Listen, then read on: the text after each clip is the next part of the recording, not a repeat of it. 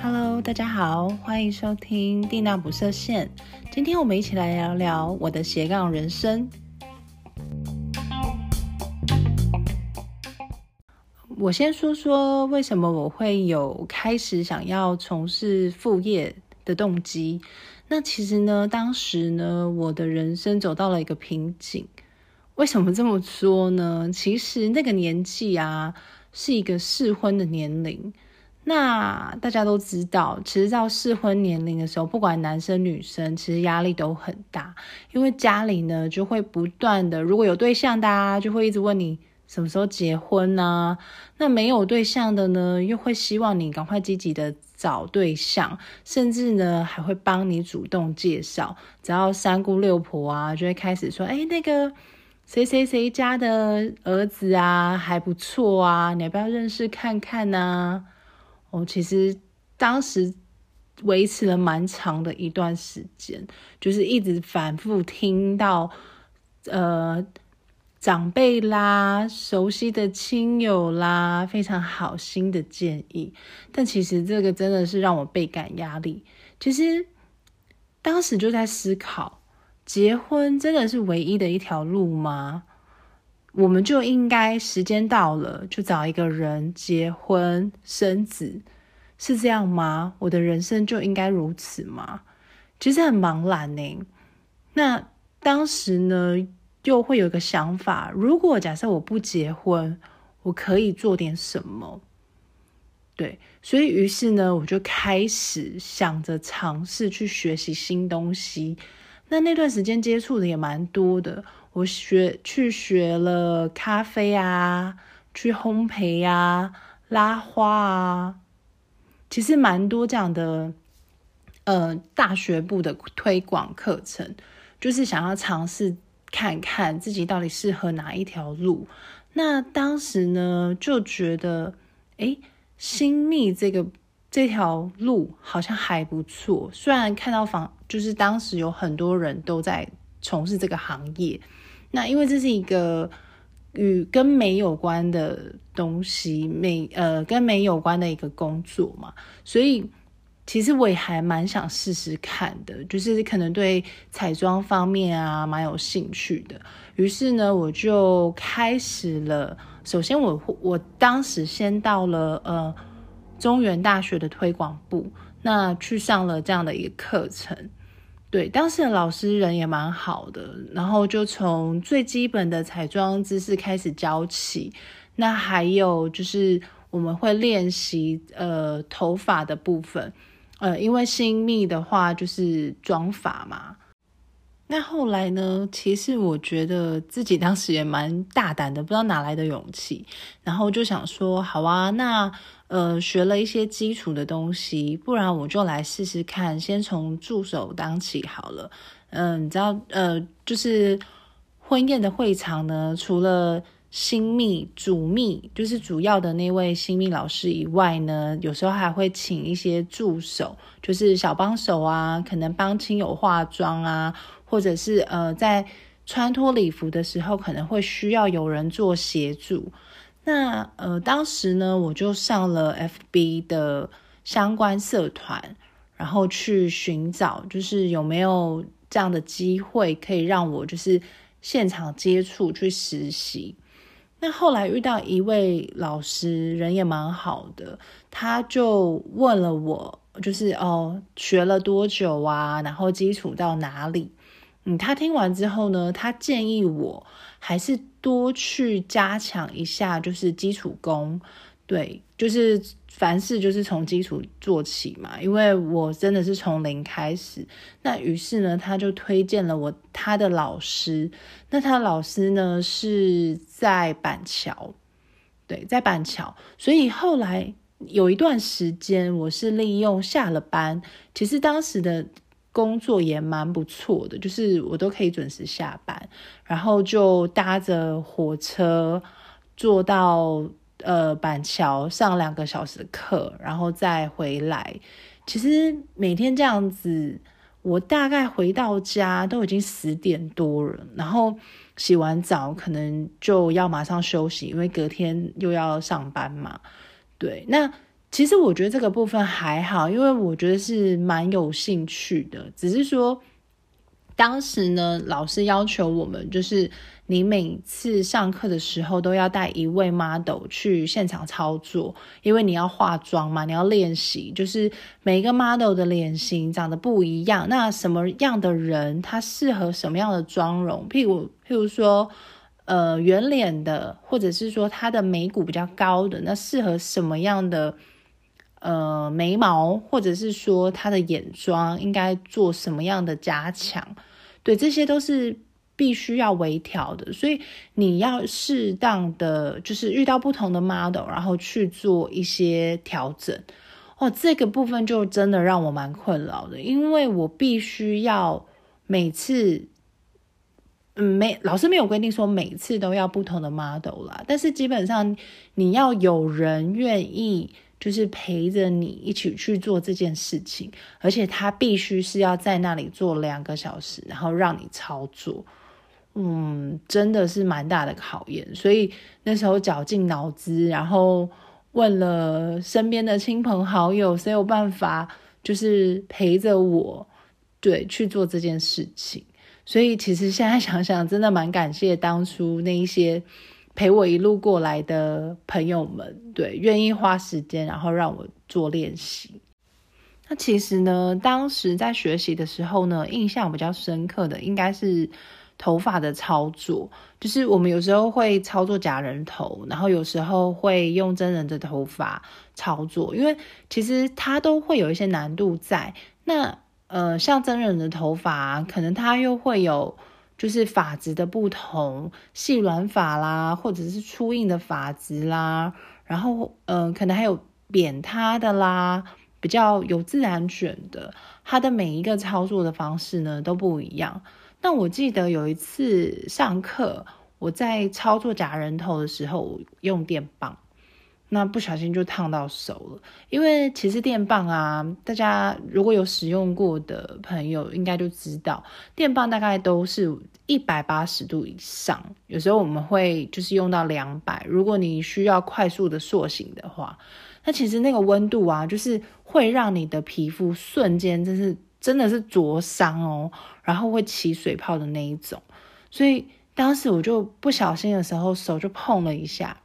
哇，真的很痛诶。可是当下，因为除了我以外，还有其他几位学生在练习，那又是在老师的工作室，我也不好意思就是打断老师，所以我就继续忍耐，然后一边就是把那个头发完成，就是上卷度。然后后来呢，老师就发现，他就问我说：“你是不是手烫到了？”我就说：“对。”结果。当时在看的时候呢，就发现真的已经起了一个水泡，然后才赶快去冲水啊，然后冰敷啊，哇，那真的是后来可能维持了一两个礼拜吧，对，就是还些许的有疤痕，所以这种在装头发的部分啊，操作上真的是要蛮小心的。就是不要说是造型师自己弄到，有时候弄到客人也是有的，所以真的这个部分就蛮有挑战性的。后来呢，学习一段时间后，嗯，其实就是老师就告知，那你拍作品呢是非常重要的。为什么呢？其实拍作品就像是一个宣传嘛，就是让别人比较容易看到你。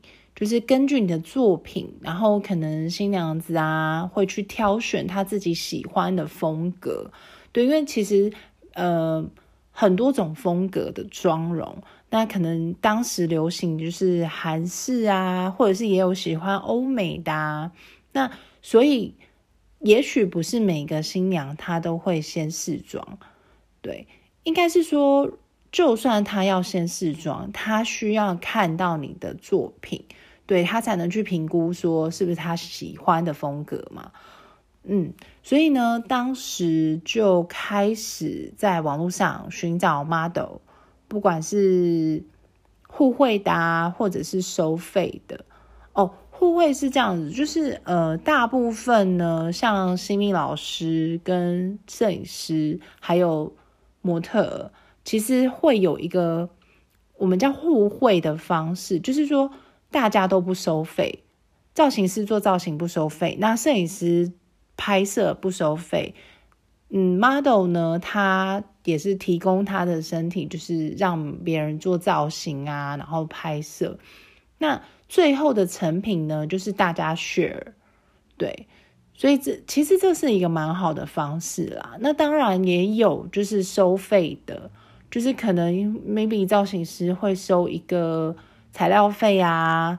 那可能 model 因为他比较专业，那可能他也会采取收费的方式，对，然后让让你就是可以操作化妆，然后拍作品这样子。对，那当时除了就是在网络上啊找这些互惠的人以外呢，我本身还有就是找我的亲朋好友，就是可能稍微帮忙一下，就是诶表妹抓来啊，然后好朋友也抓来啊，就是不管练习，然后化妆，我还有姑姑啊，就是化完妆之后呢，拍照上传，然后累积一定的作品程度。对，因为其实就算你去当小帮手，去当助理老师，那其实这一些就是造型师呢，已经在线上的造型师，他们也要看到，就是你的作品，起码状况不能太差吧？对，所以后来我就拍了一系列的作品之后，刚好我的邻居的媳妇。他也是从事就是造型师的工作，对他他已经当时他已经有实战经验了，就是他已经有到现场去工作。那他就问我，因为他辗转之下知道我就是开始有在学习，然后有在接触，对，然后他就问呃就问我说，哎，那你有没有兴趣？要不要跟我一起去？因为其实这个工作蛮辛苦的，有时候你可能要翻山越岭。然后呢，就是可能北部的接到中部的 case，然后或者是南部的 case，对，都有。那所以呢，其实有时候啊，我觉得也除了帮忙以外，有时候也是一个陪伴啊。你想想看哦，如果假设你今天去的呃新娘家可能是在中部好了，那她可能很早就要起来梳化。如果你没有办法在前一天先去呃那个地方的话呢，你可能必须要当天的早上，而且是一大早，可能凌晨或者是半夜你就出发了。对，所以其实这个我觉得是有一定的危险度啦。毕竟大部分造型师都是女生，那所以呢，你可能自己一个人要开长途的车子，对，就会比较危险。那所以呢，其实线上的老师呢，他们也会希望说，哎，如果可以的话，我就培养一个可以长期配合的小帮手、小助手。对，那于是呢，他就带了我去了我的第一场。第一场呢，我记得他是呃，请我帮一个小男生做造型。对，就是小男生当花童嘛，然后就是抓头发这样子。因为那一天真的太早了，所以小朋友呢真的很想睡，而且又是我的第一次，我真的没有接触过小朋友。小男生头发短短的，我就心里想要怎么抓啊？到底要要怎么抓？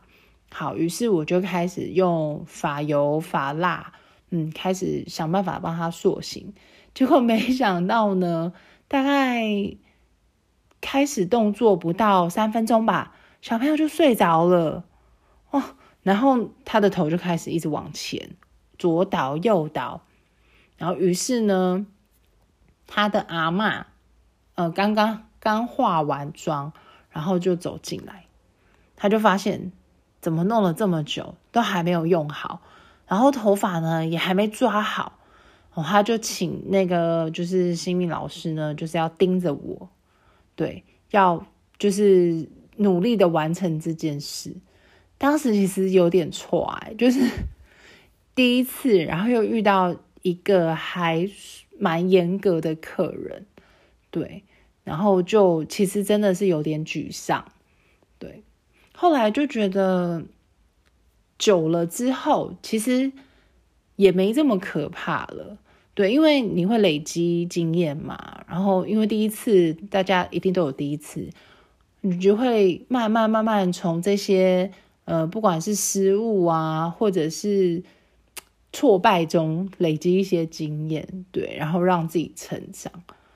嗯，后来呢，我我又跟了一个老师一段时间，对，那那个老师他的操作方式就是他就是比较传统一点，因为其实这一行的竞争非常大，就是每一个老师呢都必须要不断的进修，嗯，为什么呢？因为不管是妆容或者是发型，大家知道一定都会有一个。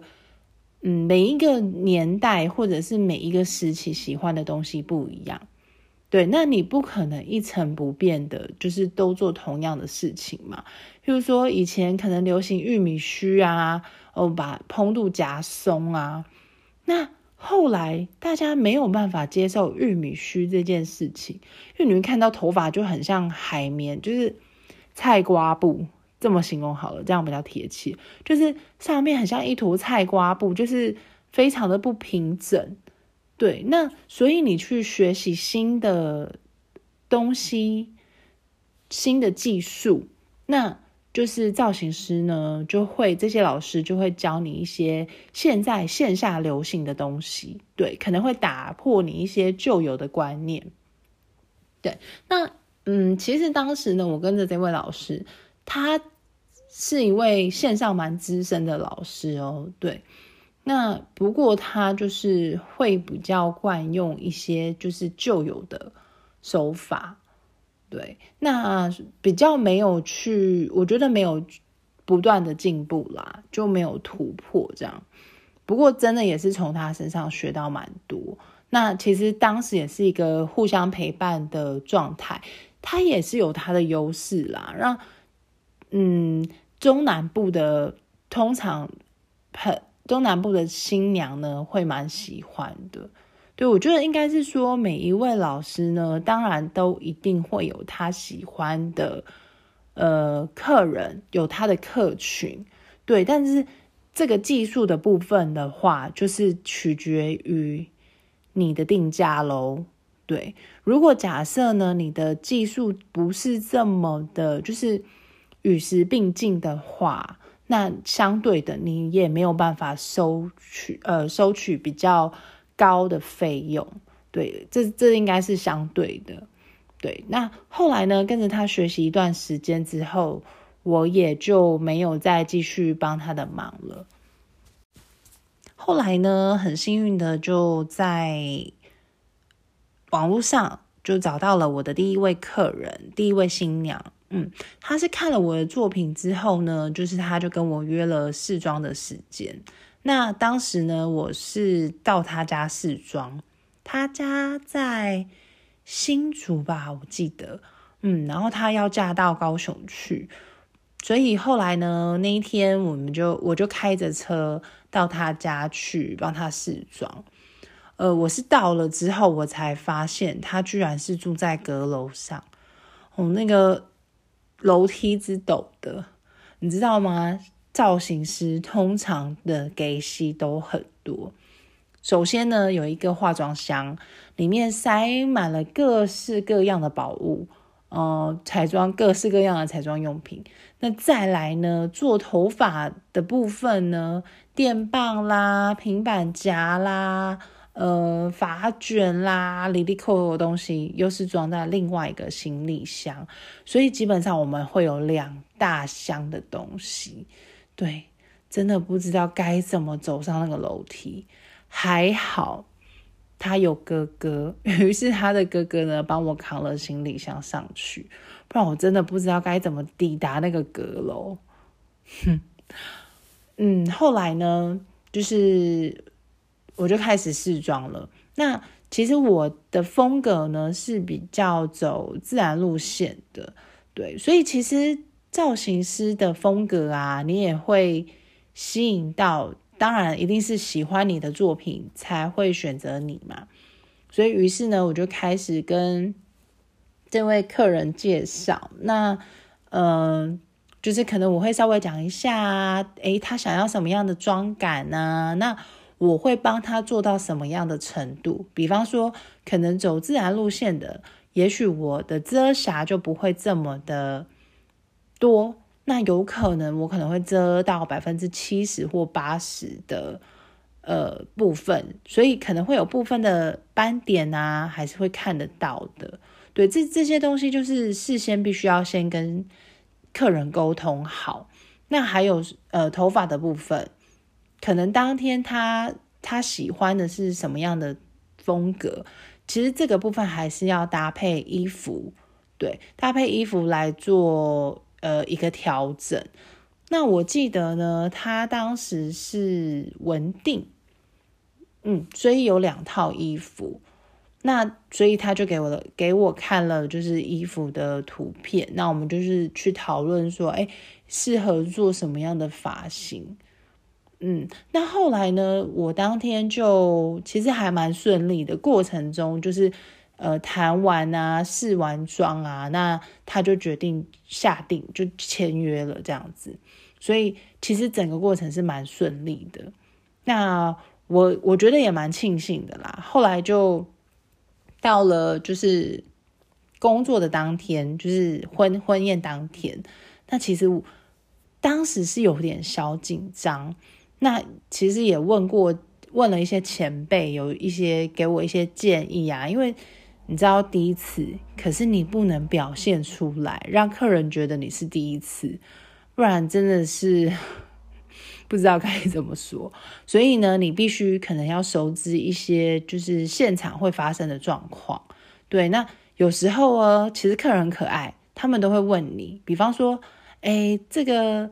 稳定啊，然后仪式步骤应该是怎么样啊？什么什么，然后就要开始掰啊，因为你根本不知道顺序啊，所以呢，我就只能跟他说：“哦，那可能要看各地方的习俗吧，因为每个地方可能不一样，那必须要去尊重长辈的意见，这样子。”哦，你知道当时那个冷汗直冒，因为真的很怕变康。就是总不可能跟他坦白说，对啦，其实这次是我的第一次，没有人这样子吧？对，所以真的还蛮差的。那后来呢，其实还蛮顺利的，因为其实新密造型师的工作不外乎就是现场的妆法嘛，所以其实前面的这些制作啊，说真的，坦白讲啦，都不是我的工作。嗯，那除了就是现场，其实是有一个压力。就是不知道大家去参观过新娘房吗？那通常呢，现场会有一个这个叫做小帮手，对，就是现场的小帮手。那他主要是做一个场控的部分，就是他必须要去协调出菜的速度啊，然后还有配合，就是造型师，就是整体造型弄完，新娘可以出场的时间。哦，那这是真的是一个非常非常紧张的时刻，因为每当新娘进来换装的时候呢，这个小帮手就开始计时，哒哒哒哒哒哒哒哒，他会有一个心中的嗯时间，通常呢大概就是十五到二十分钟，不能再多了，通常是这样，对，因为如果再再多时间的话，可能宾客也不耐烦，然后可能他出菜呢又没有办法控制，对，所以他一段时间之后呢，他就会进来跟你确认，哎，老师不好意思，请问还要多久？好，那通常呢，我们的标准答案就会跟他说，好，等我一下，再五分钟，OK，然后你就会开始呃开始做啊，就是可能变换发型啊。那可能换饰品啊，有时候可能稍微呃唇色调整一下，对。那通常呢，我们有个习惯，就是在新娘还没有出去之前，我们会不断的去看他的呃全身，就是扫描，看哪一个部分呢需要做调整。你知道，总是希望他是完美的出场嘛，对，所以。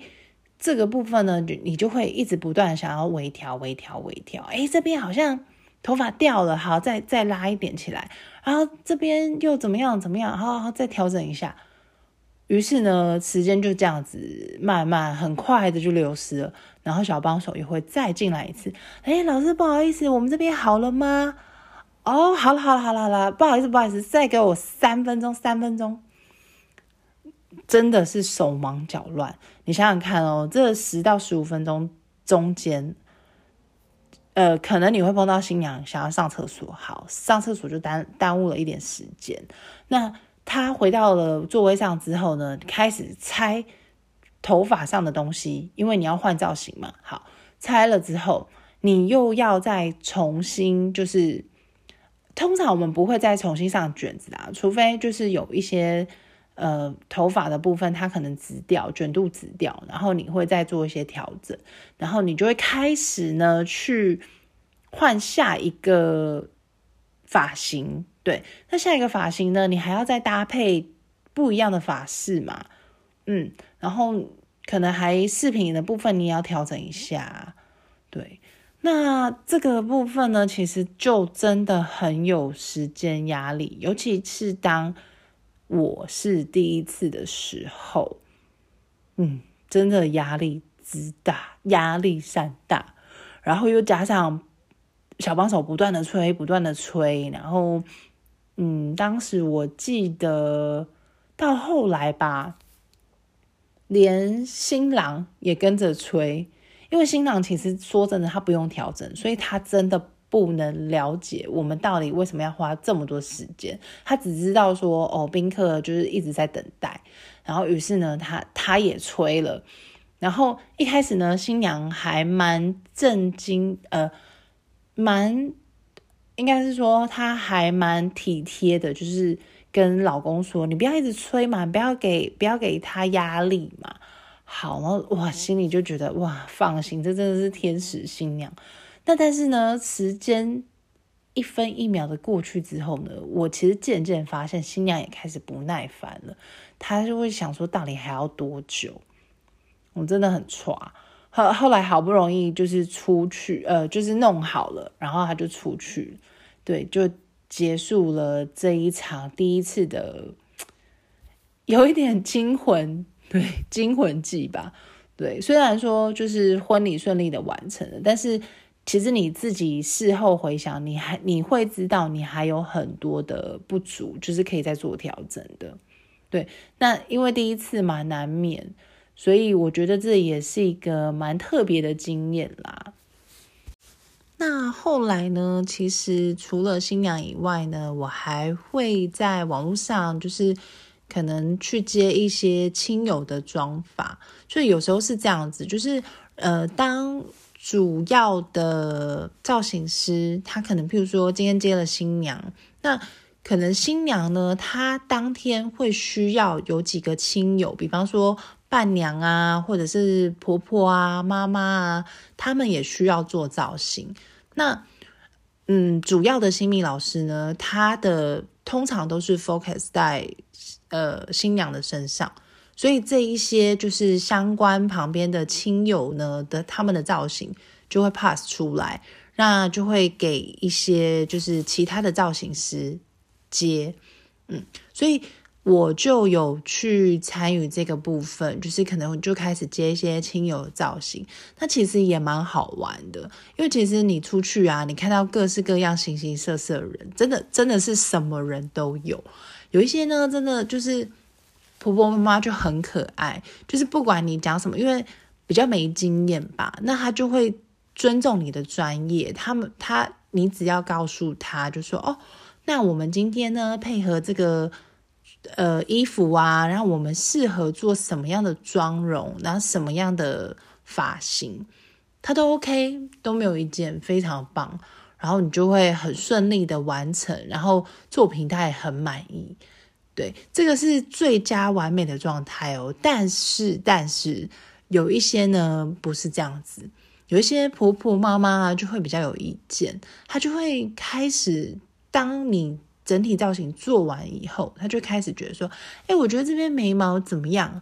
然后我觉得，哎，我觉得这边啊，什么头发啊，哪里好像怪怪的，对他就会开始去小小的挑剔一下，对，就是可能也许哪一个部分需要再微调啊，什么什么的。那我们通常呢就会开始做解释，然后也也会帮他做微调啦。对，有时候就想说真的，其实某一些客人真的是有点吹毛求疵啦，我只能这么说。那但没办法嘛，因为付钱的最大喽，所以我们就只能呢依照他的需求再去帮他做调整。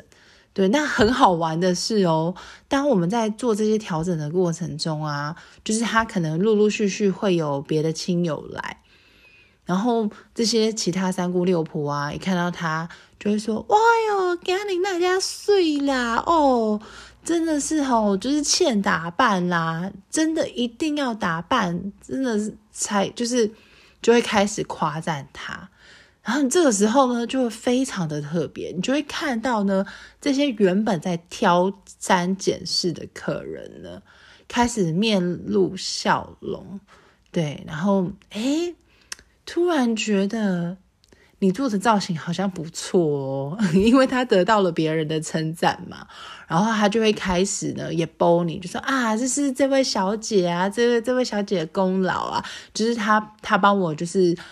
谁真搭板这样子，然后呢，这时候你会发现有一些周遭的小亲友们呢，他就开始做了很可爱的动作，他会试探性的问你哦，比方说他看到了这位婆婆画了什么什么什么什么，他就会说：“哎呀，我今天呢出门的时候啊，真的太赶了，老师老师，你帮我看看那个那个我的眉毛有没有画好。”啊，你你看，你帮我看一下那个腮红的颜色适不适合我？这个，呃，我只能说某一些人，不是所有人哦，就是会有一种贪小便宜的心态。他知道他没有付费，但是呢，因为你是专业的，然后他又看到了你的成果，所以他会希望你能帮他稍稍的服务一下，对，稍稍的哦。嗯，因为不收费嘛，没有没有收费啊，对，然后他就可能会占据你的时间。一开始没有经验的时候，我会告诉他：“OK，好，没关系，等一下我帮这位就是可能妈妈画完之后，我再帮你稍微看一下。”对，那时间久了呢，当你的经验越来越丰富的时候，你会知道怎么对付这些婆婆妈妈。首先呢，我会告诉他们说：“哦，不好意思，我现在还在忙，我可能没有时间帮你看。”对，那可能有一些婆婆妈妈甚至会要求的越来越过分。也许一开始是说眉毛，一开始是说呃腮红，再来就会讲到她的唇色了。然后甚至有一些开始会比较没礼貌的，真真的有这样的人哦，开始翻你的化妆箱。嗯，我们在现场真的有遇过。那其实后来，其实有一些前辈呢，他们是说他们会额外准备一些，就是可能没有这么高单价的彩妆品，就是一小包，那你就会就是另外放在旁边，可能就是呃要让这些亲友，比如说。他可能来想要做这样子不收费的服务的时候，没关系，你可以把这些彩妆品借给他们，但是你不要占用你自己的时间，毕竟你还是要以你的客人为主嘛。对，其实这种贪小便宜的心态啊，真的是不好助长，但是可以理解他们的想法、他们的做法啦。那所以尽量呢，我们保持的呢，就是给他们一个。礼貌又不失尴尬的微笑，所以呢，就会可能也许 maybe 把这个就是没有这么高单价的彩妆品呢，就借给他们用。那后来呢，在做了几年之后，刚好遇到了二零一八年、一九年，就是疫情刚起来的时候，所以后来呢，慢慢的就停止接案，因为。嗯，我们在跟客人接触的时候要化妆嘛，那客人是基本上他是没有办法戴口罩的，而且加上疫情的关系，就是大家减少群聚，所以婚宴的部分呢也减少很多，所以慢慢的呢就淡出了这个行业。那很多的新密老师呢，他们也开始陆续的转行，譬如说从事纹绣啦、呃纹眉毛啦、纹唇啦、纹眼线啦。嗯，因为毕竟还是需要有收入嘛。如果你你没有去现场就是接 case 的话，那你一定要想办法。那加上其实说真的，这个行业也大概到了一个饱和点了吧。真的，其实这个工作是一个蛮辛苦的工作。像之前我们提到啊，就是呃，你可能要配合新人的时辰，那你可能会需要很早就出门，就是晚上摸黑呀，然后你又要担心，就是你的闹钟不会响。我个人哦，其实真的就是光闹钟的部分，可能就要设定两三个，可能每隔五分钟、十分钟。间隔就是有一些在更可怕的那个新呃造型师，他可能是五六个闹钟，因为就怕错过没有醒来，然后你在睡前你就会做了各式各样再三确认，诶，闹钟是不是有响？手机应该没有问题吧？对，因为这事关别人的终身大事，你要你要想想看哦。如果假设你没有办法及时出现做造型，真的是一件很可怕的事情。所以后来啊，我觉得有时候会听到有人说：“哎，你们那个新密啊，做造型师啊，钱很好赚哎，一天都是一两万这样子起跳。”说真的啦，讲这种话就是外行人。如果你真的，真的踏入这个行业之后，你会发现一点都不好赚，因为必须从早上忙到，如果假设你是呃午宴的话，你可能要是忙到下午三四点，因为基本上吃完午宴大概就是那个时间嘛，你还要收拾。那如果晚宴的话，就更不用讲了，你其实基本上你的工时是十几个小时诶，而且中间呢可能不太有。休息的时间，对，所以你要说这钱好赚吗？真的一点都不好赚，而且呢，必须中间要不断的进修，进修的课程哦，收费也是蛮可怕的。之前我光就是可能进修头头发造型的部分，可能一天的费用就是五六千块，那真的是在烧钱呢。所以你要说真的好赚吗？其实大家也都投资了很多啊。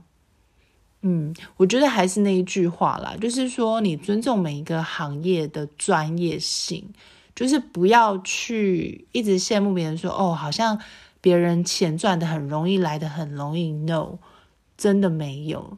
当你真的去接触之后，你才会发现，就是各行各业都有他的辛苦。对，真的不要说。